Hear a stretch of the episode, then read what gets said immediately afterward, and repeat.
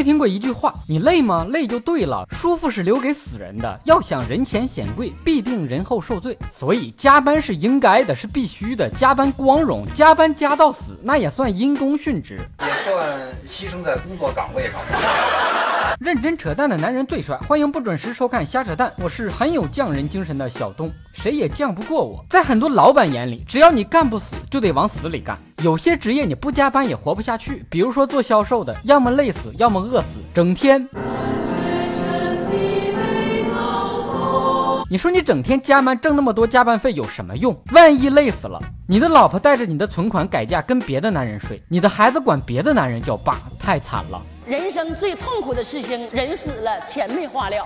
有人说工作中的猝死、过劳死应该算工伤，你们这么说就太不讲道理，对企业太不公平了。这怎么能算工伤呢？这应该算过失杀人。每当你加班撑不住的时候，就看看这个日本妹子发明的加班神器。只要你的手一离开键盘，就会有机械手臂拿着一沓钱轻抚你的脸庞，啪啪啪，让你时刻感受到来自金钱的羞辱。为了钱也能多加两个小时的班，那些工作鸡汤什么的都是瞎扯淡。没有什么比被钱打脸更能催人努力的。其实我觉得这个机械手臂可以摆动的再快点，力度再大一点，手指只要离开键盘，就用钞票扇你大嘴巴子。最好搭配碎纸机使用，手一离开键盘就开始碎钱。加班还有加班费，知足吧？知不知道这个世界上有种最贱的领导，临下班五分钟跟你来一句，这个方案明天上午发我。是不是特别像我们小时候快到周末了，老师给你留一大堆卷子，然后跟你说周末好好放松一下。是公司没让我加班，但是你说不加班怎么办？加班加呗，都是我自愿加班的，我贱还不行吗？